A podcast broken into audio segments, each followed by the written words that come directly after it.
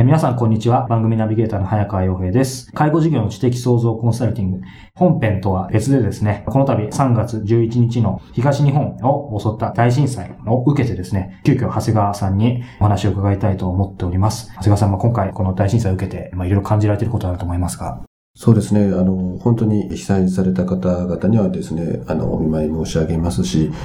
あの、まだ本当に何人の方がですね、お亡くなりになったかというのも分かっていないもんですから、まあ、かなりの数になるんだとは思いますが、我々もこれからいろいろ学ぶ必要があるんではないかなと思って見ております。はい。あの、まあ、私たちもこの番組をですね、まあ、制作するにあたって、日々いろんなテーマを選んで、経営者の方、またそれに近い方にいろんなメッセージを伝えてるわけなんですけども、今回この大震災を受けて、何か関連して一言何かいただけないかなと思います。そうですね。まあ、本当にあの、いろんな形でですね、我々、やはり、えー、世の中が平和でですね、えー、あるということがもう我々がビジネスやっていく中で一番前提になるんだなってことは改めて思いました。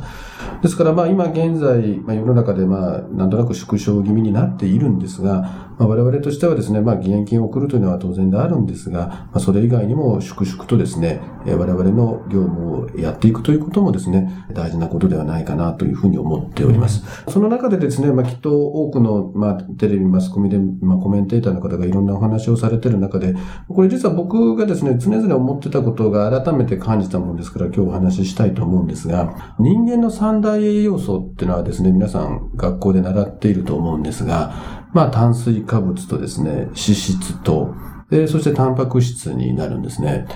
で、日本人の方ってのはもう不思議と炭水化物が好きで、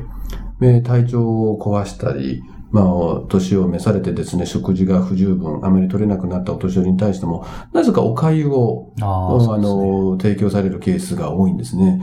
で、実はお粥っっていうのはですね、炭水化物しかないんですね。で、人間がですね、特に、まあ、あの、栄養が十分取れないの時に何が大事かっていうのは、タンパク質になっていくんですね。で、そのタンパク質を取るためにはどうするかっていうとですね、あの、我々なんかですと、まあ、栄養補助食品としてですね、はい、いわゆる、まあ、タンパク質を、え細かくした、まあ、必須アミノ酸で構成されているものをですね、あの、患者さんなんかには提供するわけなんです。で、そうするとですね、本当に、あの、ただ単に、えおかゆを食べてもらうよりは、本当に効果があるわけなんですね。はい、で、今回もですね、まあ、救援物質見てますと、えー、本当におにぎりだとか、パンばかりなんですね。いわゆる炭水化物ばかりであるんです。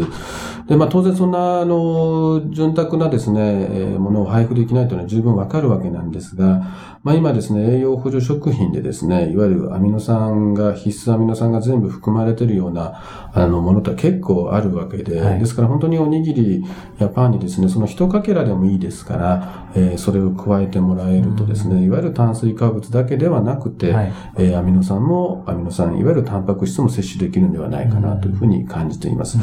で、あと、まあ、あの、僕はですね、あんまり常日頃の生活している中でビタミン剤を取る必要性というのはあんま感じてはいないんですが、はいまあ、もともと日本人の方というのはビタミン剤が好きなわけですが、はい、あの、こういう時こそはですね、いわゆる野菜も十分取れないような時はですね、えー、被災された方にですね、ビタミン剤を一緒に送ってあげるっていうのも、はい、えー、僕はとても効果があるんではないかなと思っています。ですから、まあ、もし、あの、これから救援物質を送られる、もしくはそういったものを、えー、検討される際はですね、いわゆる、えー、炭水化物等の食品だけじゃなくてですね、はい、少し栄養補充食品としてのタンパク質、およびビタミン剤っていうのもですね、検討していただけるとですね、え有効ではないかなというふうに感じています。ありがとうございます。改めてなんですけども、えー、この番組聞いてる、えー、経営者の方に向けてですね、はい、あの、まあ、直接被災された方もいれば、もちろんそうでない方もいると思うんですけども、あの、一言、えー、改めて長谷川さんから、えー、まあ、この状況ですけども、メッセージをいただければと思います。そうですね。あの、特に、えー、医療や介護業界の方っていうのはですね、本当に、えー、使命感溢れて頑張っておられる方いっぱいいるかと思います。